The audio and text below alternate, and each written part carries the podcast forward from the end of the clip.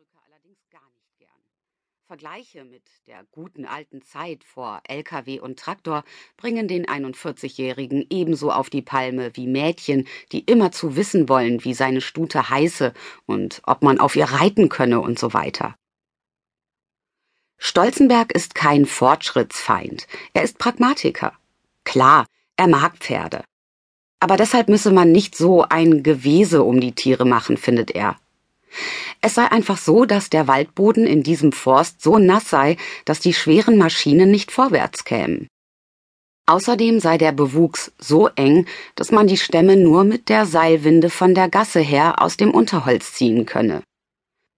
Mann und Pferd erledigen diesen Job doppelt so schnell wie die Winde und für den halben Preis.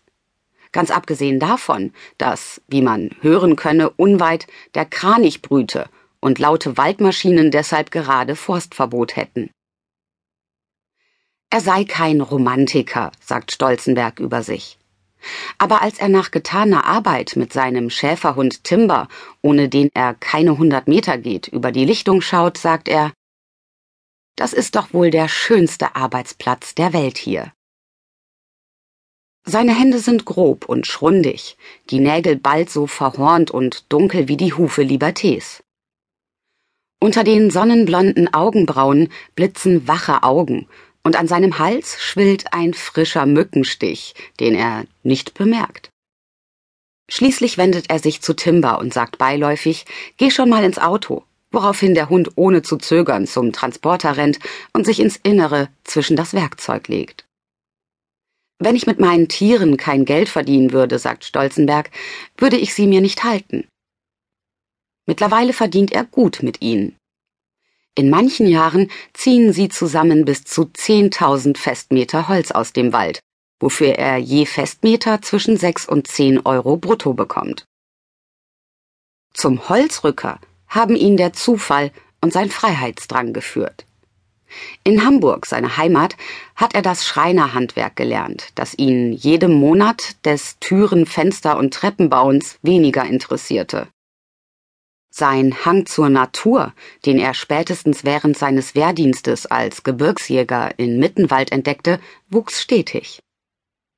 Als er im Jahr 1998 im Finnlandurlaub einen Schlittenhundführer kennenlernte, der ihm sympathisch war und einen Sommerjob anbot, kündigte er in Hamburg, löste seine Wohnung auf und jagte 28 Monate lang mit Huskies durch den Norden. Damit war das Thema Großstadt für mich durch sagt er.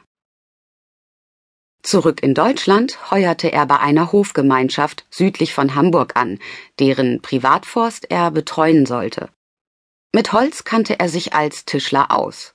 Der Rest käme mit der Zeit, dachte er sich.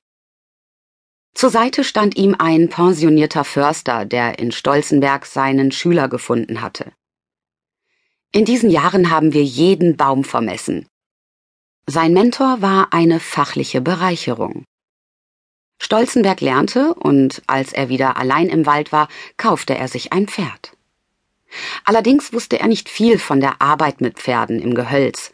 Sein Großvater war zwar Pferdezüchter in Ostpreußen gewesen, aber mit dem Schleppen schwerer Stämme hatte das nichts zu tun.